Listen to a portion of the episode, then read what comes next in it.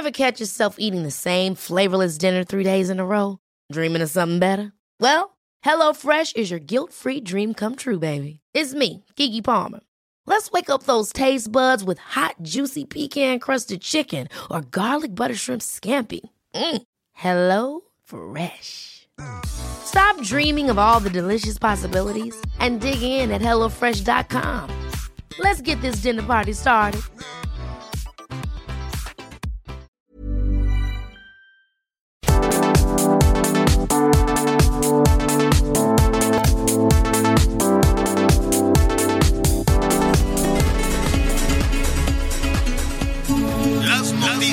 ¿Qué tal? ¿Cómo le va? Buenas tardes. Estás a punto de escuchar Yo soy Javier Alatorre. las noticias con Javier Alatorre. La vamos a pasar muy bien.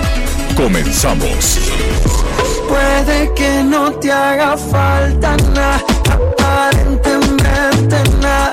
Hawaii de vacaciones, mis felicitaciones. Muy lindo Bueno, pues así lo saludamos con el mismísimo Maluma, que le, la verdad es que le está yendo muy, muy bien con esta. No está tan difícil, ¿eh? No es, crea usted que es tan difícil, tiene su ritmito y, y tiene algo de despecho por ahí la, la canción, pero lo bueno es que habla de vacaciones y eso es un marco adecuado para decirle que la libramos con este huracán, lo cual me da muchísimo, muchísimo gusto anunciarle. Es un basurero que para qué le cuento con tanta rama, pero ya le vamos a ofrecer todos los detalles en un momentito más.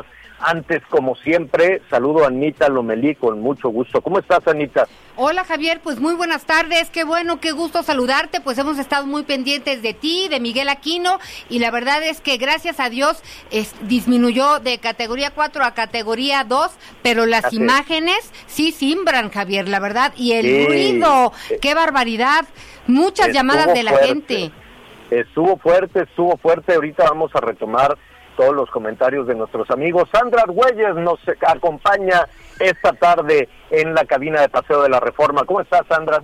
¿Cómo estás, Javier? Anita, qué gusto saludarlos. Pues aquí, como bien lo decía Anita, muy pendientes y las imágenes que hemos estado viendo, pues digo, por fortuna, hasta el momento no hay víctimas. Sin embargo, bueno, también las imágenes, pues sí, sí, sí asustan, eh, Javier. Y para toda la gente que vivía ahí, tengo también muchos conocidos eh, familiares. La verdad es que sí, sí fue una noche bastante angustiante.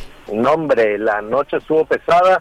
Saludamos a nuestros amigos en todo el país, desde luego todas las estaciones que se están enlazando en este momento a través de Audiorama. Gracias, gracias por su compañía, por su confianza. Aquí estamos, aquí estamos juntos para llevarle toda la crónica y a nuestros amigos que nos están sintonizando a través del Heraldo Radio, Ciudad de México, Guadalajara, Monterrey, Ciudad Juárez, Tijuana, en fin, Hermosillo, Sonora. En fin, gracias, gracias por acompañarnos. Eh, en realidad, déjeme decirle que esta en la cual usted nos acompaña es la red de estaciones más grande del país con esta alianza de Audiorama y el Heraldo Radio, lo el cual me da muchísimo, muchísimo gusto que esté avanzando.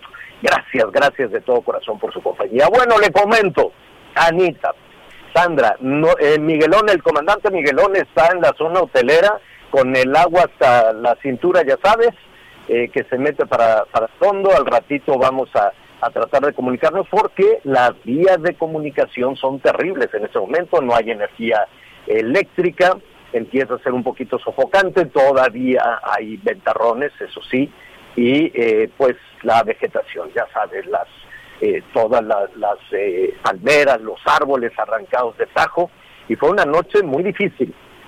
Realmente terminamos el noticiero, el noticiero de, de la televisión, el noticiero de la noche, hechos, eh, nos reagrupamos y eh, al rato le voy a contar también las condiciones, pues porque no hay hoteles, entonces llegas y, y se me olvidó traerme un lonche de la Ciudad de México, Pues sí. porque llegas a Cancún y pues adiós que te vaya bien, todo cerrado, no hay nada, nada, nada, nada. Entonces por ahí conseguimos afortunadamente un poquito de agua, un poquito de víveres de esos, pues mucho azúcar y mucho sodio, ¿no? Pura papita y pura galletita. Entonces, eh, pero pues algo es algo, ¿no? Hay un, un tentempié que finalmente tuvimos que compartir con las personas que se encontraban. Eh, eh, gracias también a, a los eh, dueños, los empresarios de un hotel pequeñito, pequeñito que está en el centro de la ciudad, que este, nos dieron la posibilidad de, resguardarnos ahí con, con ellos. Era una suerte de, de albergue, los, hoteles pequeños que no están a pie de playa, que están eh, a- al interior de, de Benito Juárez, al interior, si te haces un poquito para acá, no chocamos. Este, al interior de Benito Juárez, al interior de, de, de la zona centro de Cancún, pues es, tienen mayor resguardo que los de la zona hotelera. Empezó el jaloneo muy temprano con las, on- con las eh, bandas de viento, con las ráfagas de viento eh, muy intensas desde las 2 de la mañana aproximadamente. Aullaba como lobo el viento, aullaba como lobo, como coyote, retumbaban las ventanas y pues eh, te, te asomabas ahí un poquito a, a la calle y decías, pues esto se va a poner bueno, va empezando, va empezando. Y así empezamos a, realizar una crónica con mucho cuidado, desde luego, utilizamos casco, utilizamos todo lo necesario para hacer la crónica, de poder salir a la calle en el vehículo adecuado, no poner en riesgo a ninguno de a ninguno de los compañeros, eh, yo- ya con la eh, un poco con la experiencia de la cobertura de varios varios huracanes, pues decirle sobre todo al- al- a los más jóvenes, aquellos que estaban viviendo su primera experiencia en un, en un huracán, cómo abrir las puertas, por- porque de pronto quienes eh, eh, viven en sitios donde no hay ese tipo de fenómenos, pues no miden las consecuencias, abres una ventana como si vivieras en, en la Ciudad de México, abres la puerta a un automóvil con sin pensar en lo que significa abrir una puerta, entonces le digo, no, no, no, no, no, para abrir la puerta tienes que detenerla del marco, tienes que saber que el viento va a empujar la puerta y que tú te puedes ir con todo y la puerta. Y después ayudarle a tu compañero a abrir la puerta, se van deteniendo uno con otro porque el viento te, te empuja. Eh, se les- más o menos ahí les daba las indicaciones, pero pues eh, eh, con la adrenalina el momento se te olvida y sí volaron algunos compañeros, no mucho, no mucho, algunos metros arrastrados nada más por el viento, sin ninguna, sin ninguna lesión este y, y empezamos ya con la cobertura evidentemente se fue se fue la luz había que tener mucho cuidado con los cables había que tener mucho cuidado con todo lo que en ese momento se puede convertir en un proyectil porque con ráfagas de viento de 200 o, o más o menos kilómetros por hora pues eh, puede volar un letrero puede volar la placa de un vehículo puede volar el marco de aluminio de un anuncio como los letreros estos que ponen en los en los paraderos eh, de, de transporte público, pues esos salen volando a la, a la primera. Igual y todos los, los anuncios de, de las vialidades, las marquesinas, todos los recubrimientos de los edificios, sobre todo los edificios malhechones, malhechones, eh, pues se- las, eh, las estructuras, eh, no hay ningún daño estructural, eh, eh, Cancún puede funcionar inmediatamente. Entonces lo que vemos es mucha basura de las ramas, los letreros que, que se caen, los recubrimientos, el cartón piedra, el yeso, los anuncios de, de algún negocio que no estaban lo suficientemente eh, fijos, que no estaban, si somos honestos, pues no estaban muy bien puestos, sobre todo de algunas eh, eh, eh, construcciones nuevas, ¿no? Que les ponen este recubrimiento, ya sabes, una estructura de aluminio, luego algún recubrimiento así de cartoncito, pues eso sale volando y ahora que está muy de moda ponerle lonas a todo, pues también salen volando salen volando las lonas. Más allá de eso, afortunadamente hay saldo blanco. Afortunadamente no hay, de momento no se han reportado, de momento no se ha reportado ningún fallecimiento, no se han reportado personas lesionadas, pero los accidentes vienen justo ahora, ¿no?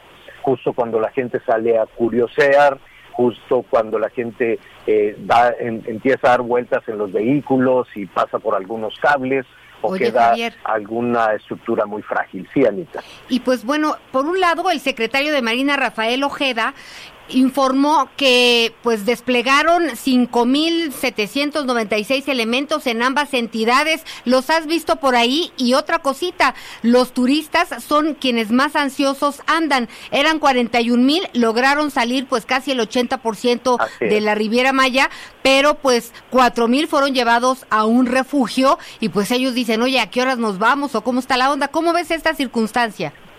Fíjate que eh, esa es una es una parte eh, que cuesta muchísimo trabajo cuando entendemos que de esta zona en esta zona del país todos viven del turismo no eh, los proveedores de todo tipo desde el que vende tuercas y tornillos hasta el que vende ceviches o el arquitecto el ingeniero el electricista la, la recamarera el jardinero todos de alguna u otra manera viven de los visitantes y llevamos todo el año, a partir del confinamiento, a partir del parón económico, a partir de que se decidió cerrar toda actividad económica que la gente está sufriendo y sufriendo mucho, porque pues no han tenido posibilidad de, recuperarse, de tener este, este dinerito.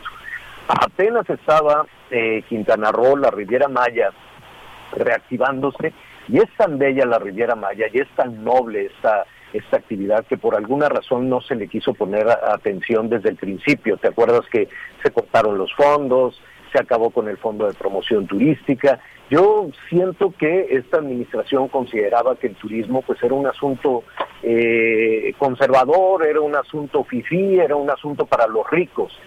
Y no es así, es un asunto del que viven millones de personas en este, en este país.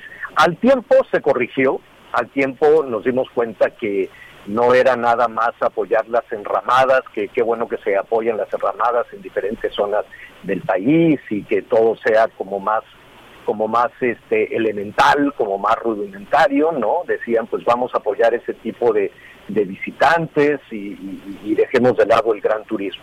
Ya nos dimos cuenta que no es así y entonces pues ahora habrá que, apoyar por la entrada significativa de, dinero para las familias, así tal cual. Sin dinero lugar a para dudas. las familias en la Riviera Maya.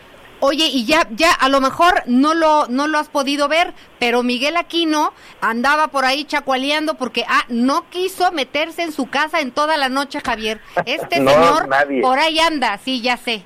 La verdad es que no hemos dormido nada. En cualquier momento nos enlazamos con Miguel Aquino. Ahí está listo. Ya está listo, Miguelón. ¿Cómo estás, Miguelón? ¿Dónde andas? ¿Qué tal Javier, Anita, amigos? ¿Cómo están? Me da mucho gusto saludarlos. Pues yo estoy prácticamente del otro lado de la zona de la zona hotelera. Me vine a recorrer pues algunas de las colonias y avenidas principales aquí de la zona del municipio de Benito Juárez. Es muy importante recordar y sobre todo que, que nuestros amigos fuera de, del estado conozcan. Benito Juárez es el municipio al que pertenece Cancún y precisamente el municipio de Benito Juárez junto con el de Solidaridad al que pertenece Playa del Carmen, Cozumel e Isla Mujeres, de acuerdo con el último reporte que en este momento nos están enviando por parte de Protección Civil, seguimos aquí semáforo en rojo. Mucha atención, ¿por qué? Porque todavía siguen algunos vientos, la lluvia y atención. Hay una cantidad de árboles, de postes, de anuncios espectaculares y de lonas caídos en las principales avenidas. Yo ya recorrí la avenida Andrés Quintana Roo, ya recorrí la avenida Tulum, la avenida Cobá, la avenida Chichen Itza. Hay algunos puntos, sé que muchos de nuestros amigos eh, nos están escuchando en la zona de, Chetumal, muchos de nuestros amigos también nos están escuchando a través de sus radios eh, y sobre todo sus teléfonos a través de javieralatorre.com, porque desde las 5 de la mañana, por lo menos en la zona de la Guayacán y pues prácticamente en todo el municipio aquí en Benito Juárez, no tenemos luz, el Internet también ha sido un problema, pero la energía eléctrica y atención, la falta de energía eléctrica en estas zonas, vaya que es una situación bastante complicada, sobre todo con los alimentos. El calor, la verdad es que en este momento la humedad no se siente eh, no se siente demasiado o no sé si también es parte de la adrenalina de lo que vivimos toda la noche. Porque la verdad es que sí fue este, una noche bastante, bastante eh, complicada, pero la verdad es que también 28 grados tenemos en este momento, 28 grados centígrados. Está calientito y sofocante, así es. Así es. Fíjate que eh, aprovechando tu, tu reporte, eh, Miguel está eh, acompañando aquí algunos elementos pues de, de, todo. Estamos viendo cómo han trabajado desde muy temprano. Les hacía más o menos la crónica de lo que sucedió durante la, la noche.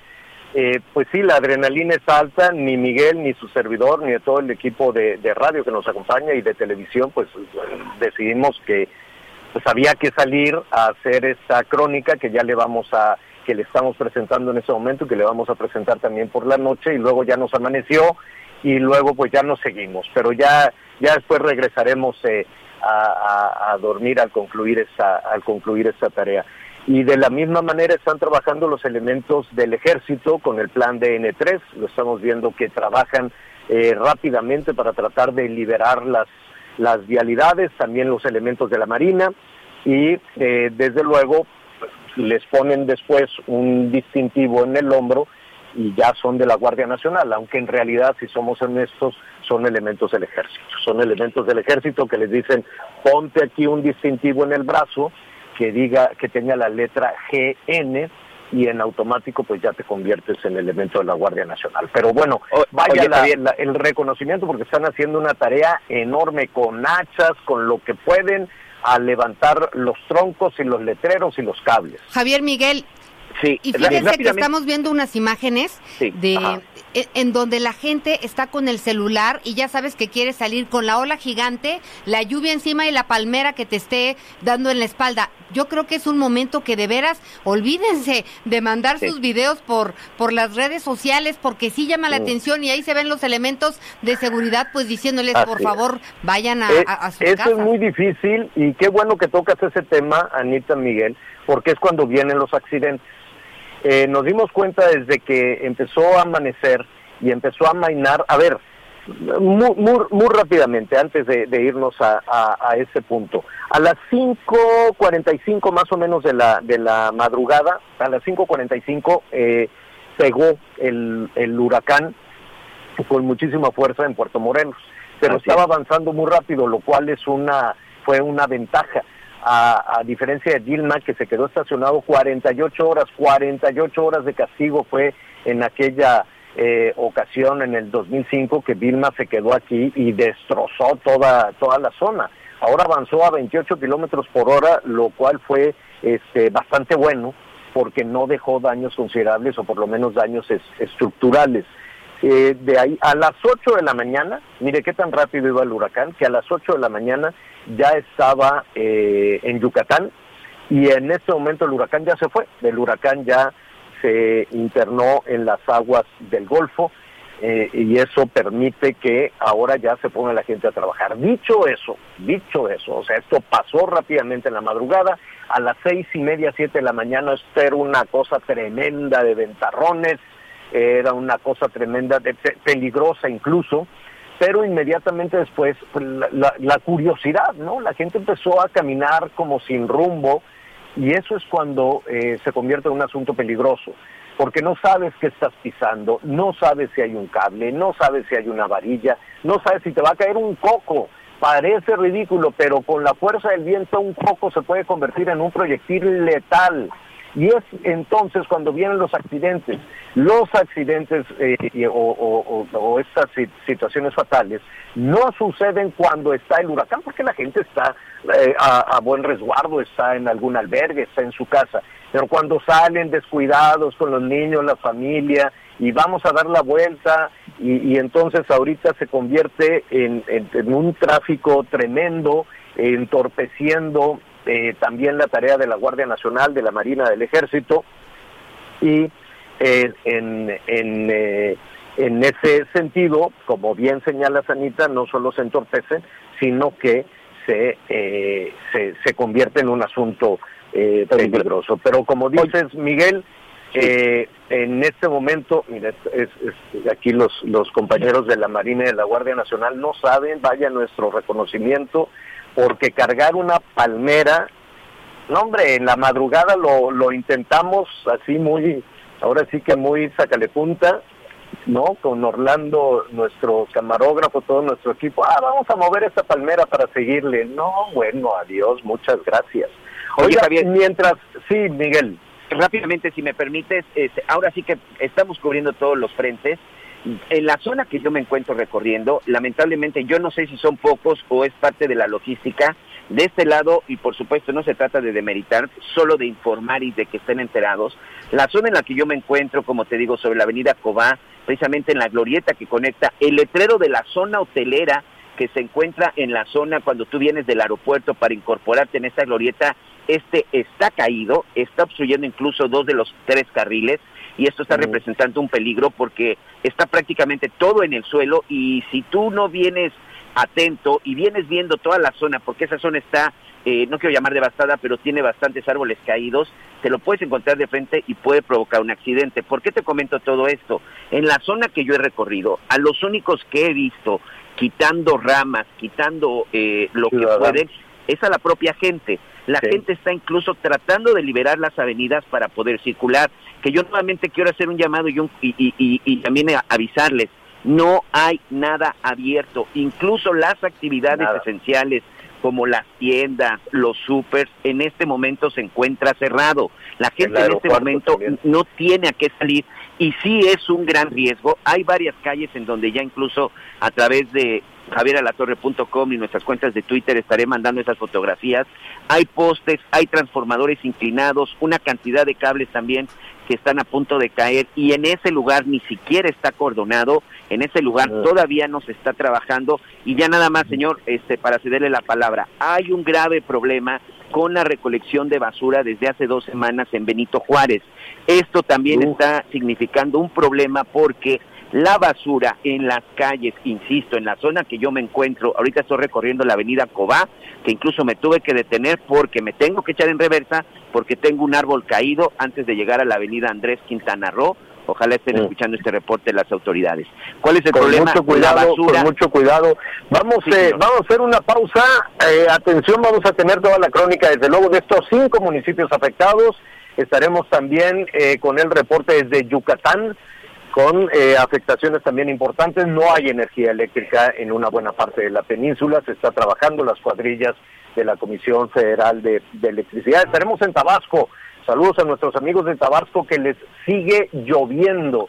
Y el desfogue de la presa Peñitas ha significado también un conflicto entre el gobierno del estado y la Comisión Federal de Electricidad, porque con el desfogue de la presa se han acentuado se han agudizado las inundaciones. En fin, hay mucho que decirle, vamos a ver cómo está todo el, el jaloneo el jaloneo también en Morena, que parece no detenerse. Ayer hubo cachetadas en la Cámara de Diputados por la discusión de los eh, fondos, por la discusión de los fideicomisos. Pues imagínese ahorita que se, que se requiere el Fonden para recuperarse, pues no hay Fonden dos tormentas, una tormenta y un huracán seguido para la península de Yucatán y ya se acabó también ese fideicomiso. Se supone que la ayuda les llegaría no a través del Fonden, sino directamente. En fin, son los temas que vamos eh, a tratar junto con usted.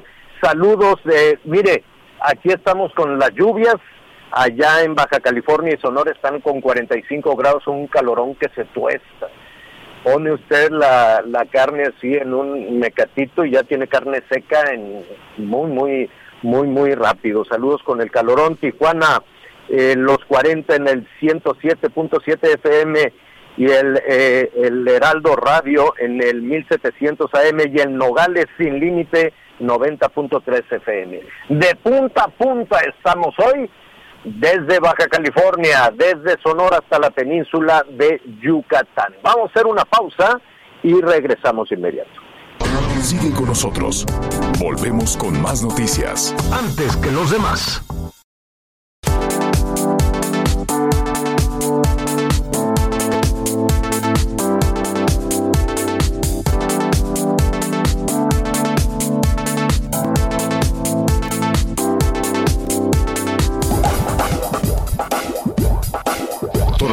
Información.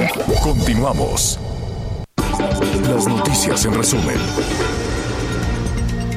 Luego de una persecución por calles de la alcaldía Gustavo Amadero, fueron detenidos dos mujeres y dos hombres acusados de herir con arma de fuego a una persona en la colonia Laguna Ticomán. En Sonora fueron asegurados 50 cargadores para arma larga dentro del maletero de un autobús de pasajeros. Los paquetes procedían de Nogales y tenían como destino Navojoa. Fueron vinculados a proceso tres presuntos integrantes del cártel del Golfo por su probable responsabilidad en el delito de delincuencia organizada con la finalidad de cometer delitos contra la salud. Hoy el dólar se compra en 21 pesos con 18 centavos y se vende a 21 con 68.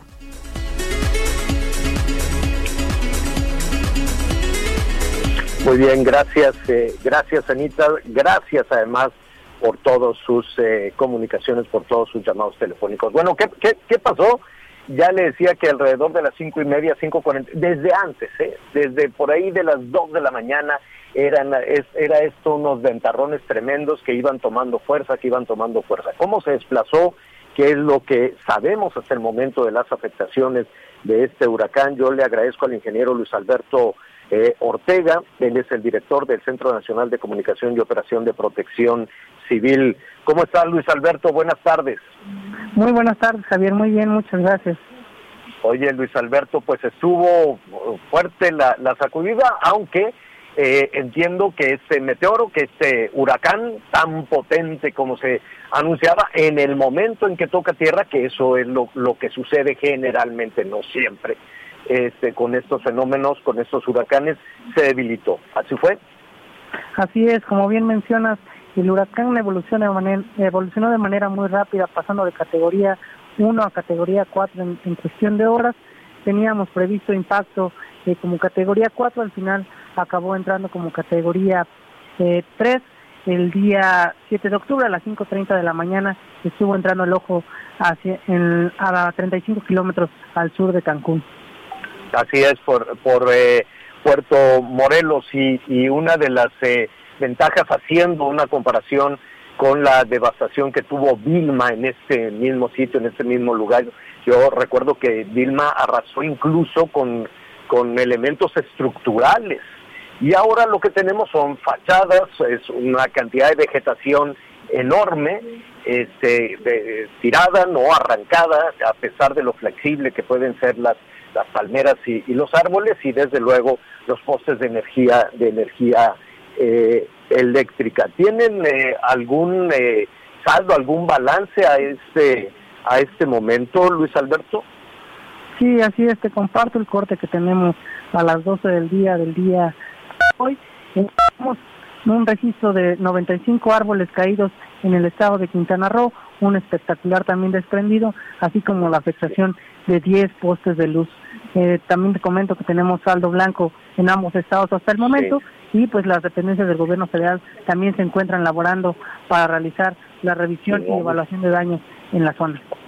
Oye, este Luis Alberto, yo creo que ese primer eh, saldo, ese primer balance, sin duda se modificará porque estamos justo haciendo esta transmisión con este recorrido y, el, y los números eh, seguramente se van a modificar, seguramente van a crecer por la cantidad de letreros, de árboles, de fachadas. Eh, estamos ahorita recorriendo también parte de los centros comerciales y no hay tramo de la zona hotelera o de la carretera que comunica eh, a Benito Juárez con el resto de, de, los municipios que no tenga pues una cantidad enorme de árboles. Eh, seguramente se modificará ese primer reporte que, que te dan, ¿no? Así es, como bien comentas, se encuentran ahorita los procesos de los recorridos, aunque recordemos que todavía hay presencia de vientos importantes en el estado de Quintana Roo, con hasta 130 kilómetros de acuerdo a las estaciones que presenta la Conagua en la ciudad de Cancún, y en el uh -huh. estado de Yucatán tenemos eh, presencia de vientos de hasta 50 kilómetros por hora, en esto registrado en Isla Pérez. Recordemos que el ciclón tropical consta de tres etapas, la pared de vientos que está ingresando, que es la primera parte que impacta sobre las costas, la entrada del ojo del huracán y posteriormente la parte trasera del, del mismo que seguiría generando precipitación y vientos que estamos observando en este momento. Así es.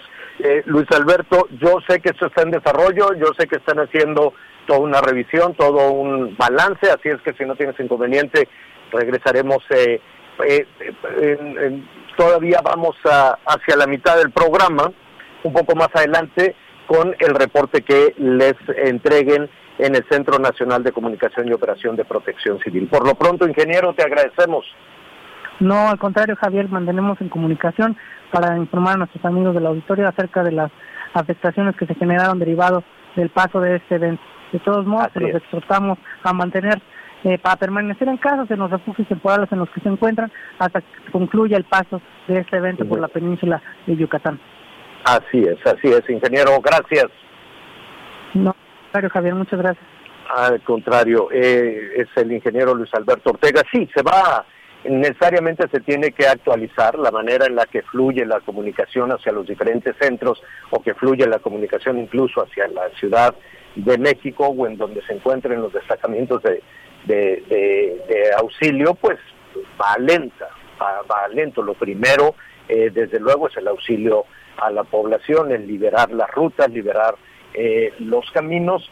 ¿Y qué, pienso Miguel, Anita, Sandra, eh, viendo en ese momento mientras estamos haciendo esta transmisión, que es mucha la vegetación, evidentemente, son muchas las palmeras, un número mucho más elevado del, del reporte que están entregando a, Protección Civil, desde luego. Pero, eh, como lo señaló hace algunos momentos Carlos Joaquín, el, el gobernador, tuvimos también ahí algún contacto con el gobierno del Estado, todavía no, no están en posibilidades de abrir eh, las, las actividades en tanto no se resuelva la energía eléctrica y en tanto no se resuelva los riesgos que puede correr la población al salir, al salir a la calle. De cualquier forma salen por la curiosidad. La curiosidad es enorme, quieren saber y todos están con su teléfono celular, quieren saber qué pasó. Pero eh, eh, lo, lo, lo, que vemos es que se van a recuperar muy pronto seguramente. Javier. Sí es cierto que hay algo de, de daños materiales, pero eh, es más en la, afectación en la vegetación, Anita. Sí, Javier, y fíjate que pues recordar que las personas pueden llamar al 911 para cualquier inquietud, para cualquier problema que tengan. Esto es en toda la República Mexicana, tanto en Yucatán, obviamente, en Quintana Roo, y un par de números de protección civil, porque hay algunas personas que están escribiendo vía Facebook que eh, si pudieran salir de sus casas a algún refugio. Entonces, es muy importante que antes de salir por favor lo consulten porque no sabemos si el camino por donde tengan que cruzar pues esté habilitado o en buenas condiciones.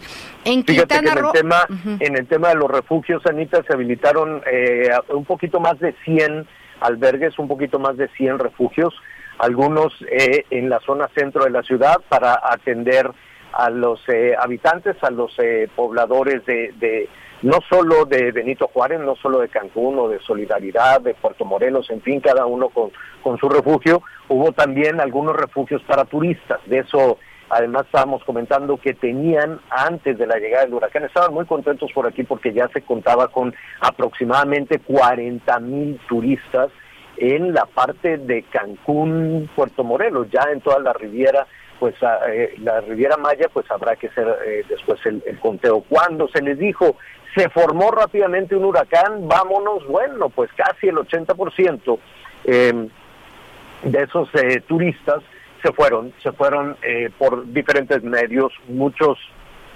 eh, por tierra, a resguardarse algún punto alejados de la, de la costa con la posibilidad de de regresar en las próximas horas. Y otros pues sí tomaron los aviones.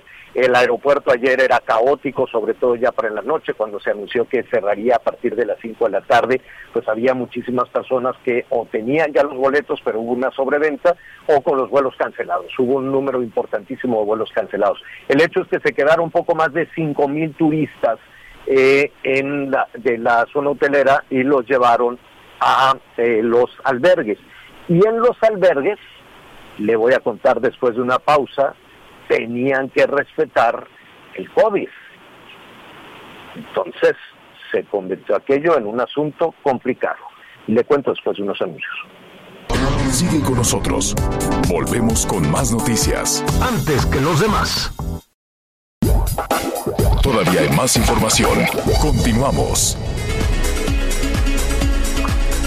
Bueno, eh, vamos al tema de la consulta que se ha convertido también en un berenjenal, algo tan simple como preguntarle a la gente, y sabemos, podemos adivinar la respuesta, si quisiera llevar a juicio a los expresidentes por algún ilícito que, que hubiesen eh, realizado. Si le preguntamos, a ver, y de hecho lo estamos preguntando en este momento a nuestros amigos en el país, ¿usted quisiera que fuesen llevados a juicio eh, los expresidentes o alguno de los expresidentes si, si cometieron algún ilícito, podemos adelantar la respuesta. Sin embargo, el tema se ha complicado, se cambió la pregunta, quedó en entredicho la Corte, es una pregunta inentendible que Cantinflas, bueno, se queda, se queda corto con la redacción de esa entrevista. Y el siguiente capítulo es cuándo, cuándo se haría esa, esa consulta.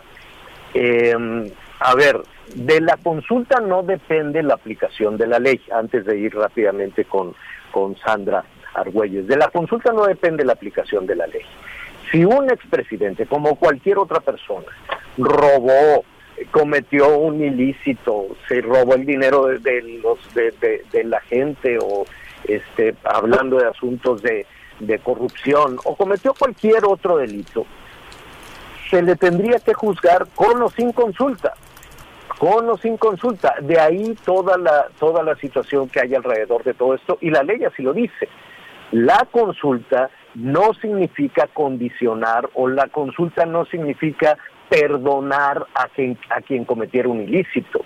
La tarea de la Fiscalía en caso de que Salinas, de que Cedillo, Fox, Calderón, Peña Nieto e incluso los actuales políticos, de acuerdo a la redacción de, de la pregunta, e incluso los actuales políticos, los actuales eh, integrantes del gobierno federal, si cometen un ilícito, si cometen un delito, tendrían que ser sometidos a juicio, con o sin pregunta.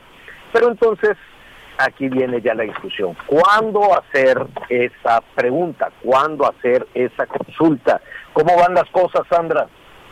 ¿Cómo estás, Javier? Buenas tardes otra vez. Pues, como bien lo dices, la comisión, el día de ayer la Comisión de Gobernación del Senado aprobó pues por mayoría de ocho votos de Morena, Partido del Trabajo, PES y eh, Partido Verde Ecologista y cuatro en contra del PAN, PRI y Movimiento Ciudadano, pues la realización de esta consulta popular sobre juicio a los expresidentes, con lo que avanza este procedimiento para pues su posible aplicación. Esto luego de que la Suprema Corte de Justicia de la Nación aprobara la semana pasada la constitucionalidad de la consulta de juicio a los actores políticos del pasado y la pregunta para para su realización, pues ahora, ahora correspondió a la comisión respectiva del Senado validar la trascendencia nacional de este que podría ser un ejercicio público. Senadores del PAN, PRI y Movimiento Ciudadano consideraron que si se quiere juzgar a los expresidentes, pues se deben presentar, como bien tú lo comentas, Javier, las denuncias correspondientes para sancionar cualquier posible ilícito que hayan cometido. Vamos a escuchar a la senadora Xochitl Galvez.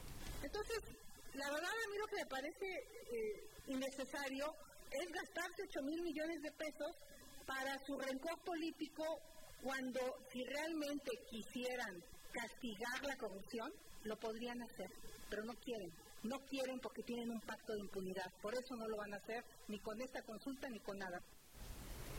Asimismo, pues la Comisión de Gobernación del Senado respaldó, como te decía, esta pregunta contenida en la resolución de la Suprema Corte misma que podría ser que, que, no podrá ser modificada por ninguna instancia del, Congreso de la Unión. También eh, la senadora Indira eh, Rosales, pues dijo que es una burla todo esto que se pretende hacer con los con lo con la consulta y es una burla para los ciudadanos. Vamos a escucharla. Finalmente, mm, la mayoría morena eh, aprobó el dictamen que hoy estaremos debatiendo justamente en el Pleno del Senado relativa a la consulta popular que fue presentada por el presidente de la República en el mes de septiembre y que posteriormente la semana pasada fue declarada como constitucional por la Suprema Corte de Justicia de la Nación. Los argumentos del Partido Acción Nacional son muy claros, nuestra postura también lo es. Estamos en contra de esta simulación. Es un circo más de Morena, es un circo más del presidente, es un distractor para los temas que realmente están preocupando y ocupando a la ciudadanía, como lo es la crisis de salud y la crisis económica derivada por la pandemia. Desafortunadamente, de una forma totalmente incongruente, un par de horas después, cuando tocó la discusión de la consulta popular que fue solicitada por un grupo de senadores, incluyendo nosotros como bancada del Partido Acción Nacional, relativa a la solicitud del ingreso básico universal por motivo de la pandemia, esta fue rechazada.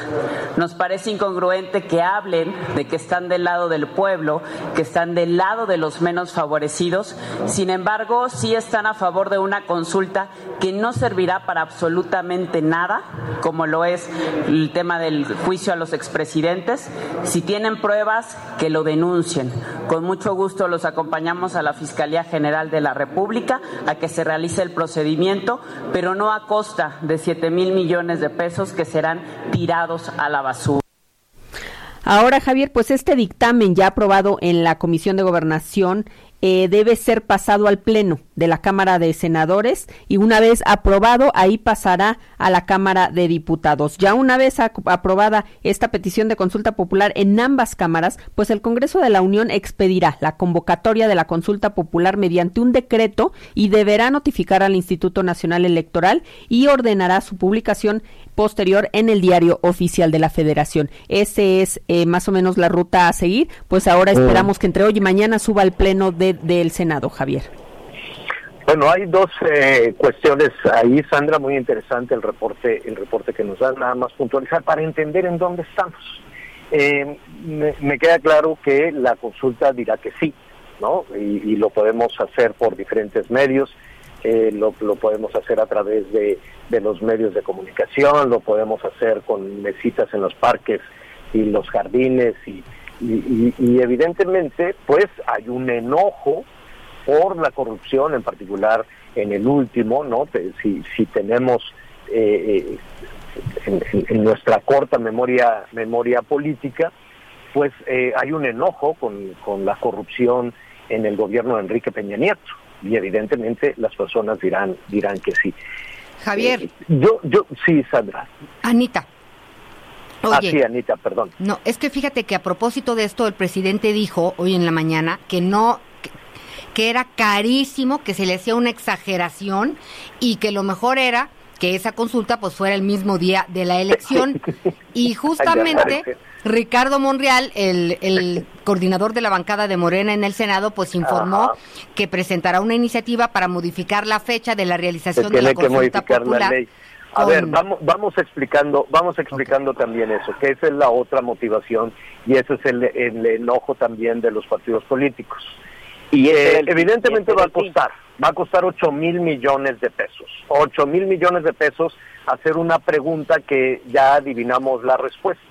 Probablemente nos podemos ahorrar esos 8 mil millones de pesos y que la fiscalía acuse directamente, si quieres a los cinco, a los cinco, que además la pregunta de la Corte no dice, no, no, no señala a los expresidentes, habla de los políticos del pasado.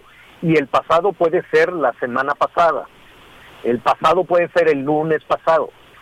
En el pasado hay, hay muchas novedades también, desde el Instituto para Regresar al Pueblo lo Robado, la Comisión Federal de Electricidad, el hermano del presidente, en fin, en el pasado inmediato habría también muchísima, muchísima investigación. O sea, cuando se dice el pasado no es de Peña para atrás, es de, de hoy para atrás, ¿no? Pero en fin, vamos a dejar ese tema.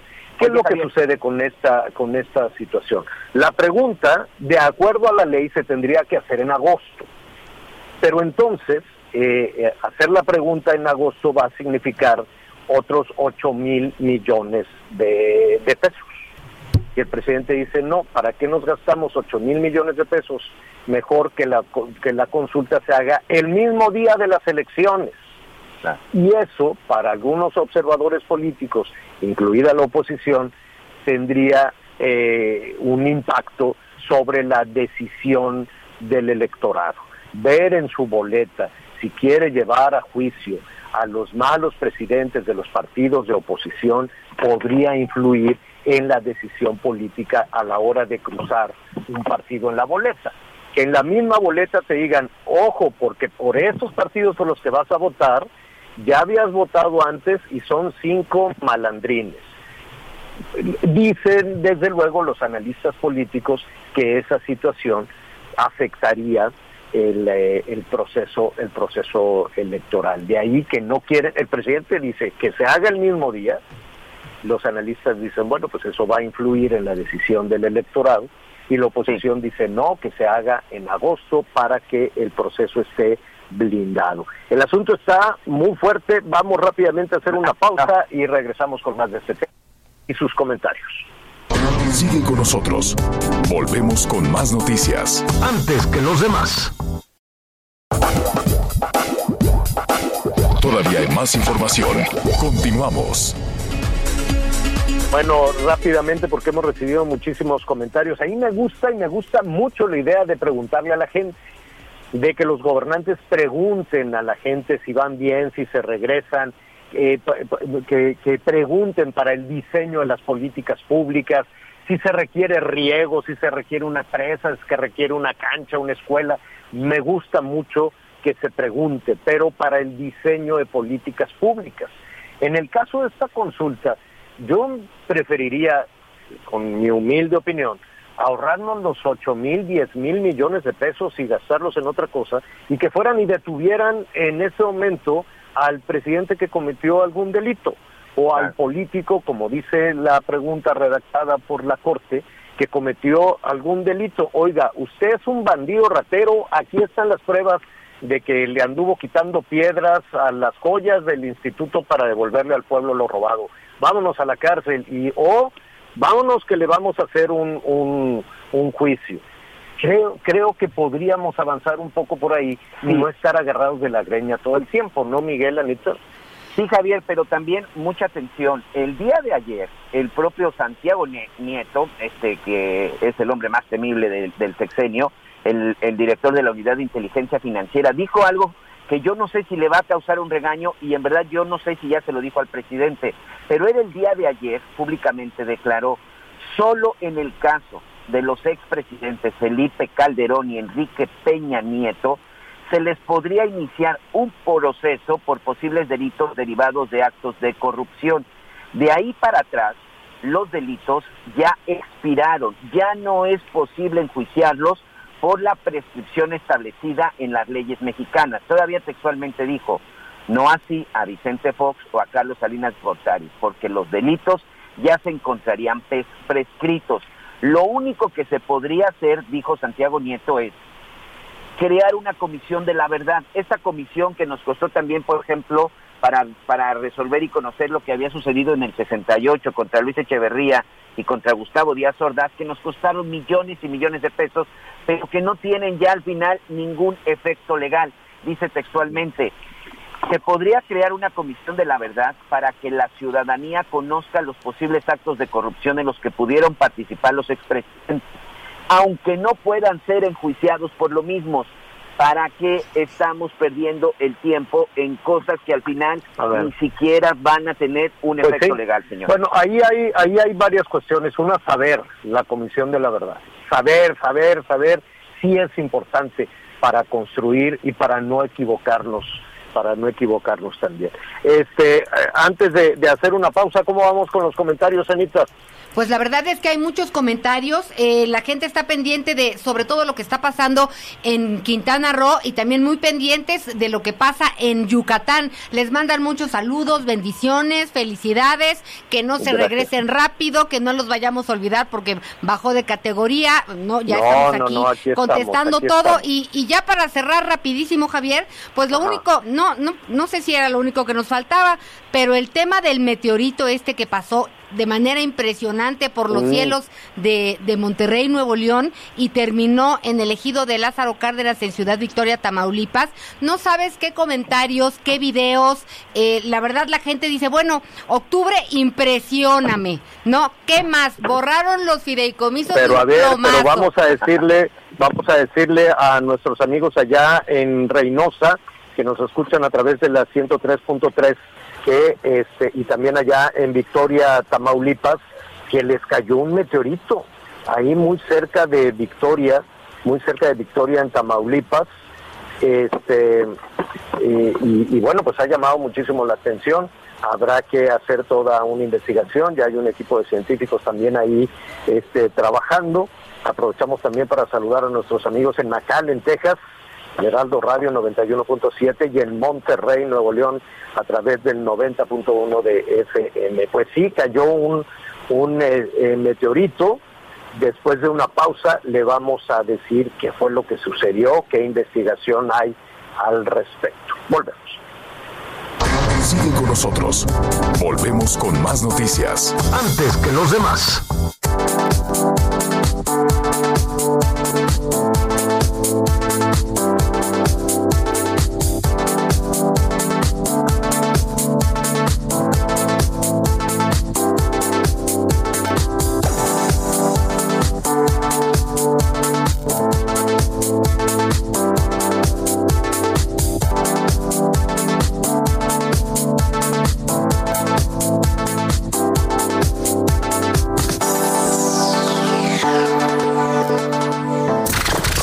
Gracias por acompañarnos en Las Noticias con Javier La Torre.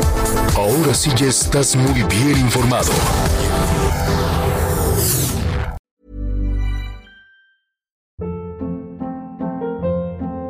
Hold up. What was that? Boring. No flavor. That was as bad as those leftovers you ate all week. Kiki Palmer here, and it's time to say hello to something fresh and guilt-free. Hello Fresh. Jazz up dinner with pecan-crusted chicken or garlic butter shrimp scampi. Now that's music to my mouth. Hello Fresh. Let's get this dinner party started. Discover all the delicious possibilities at hellofresh.com.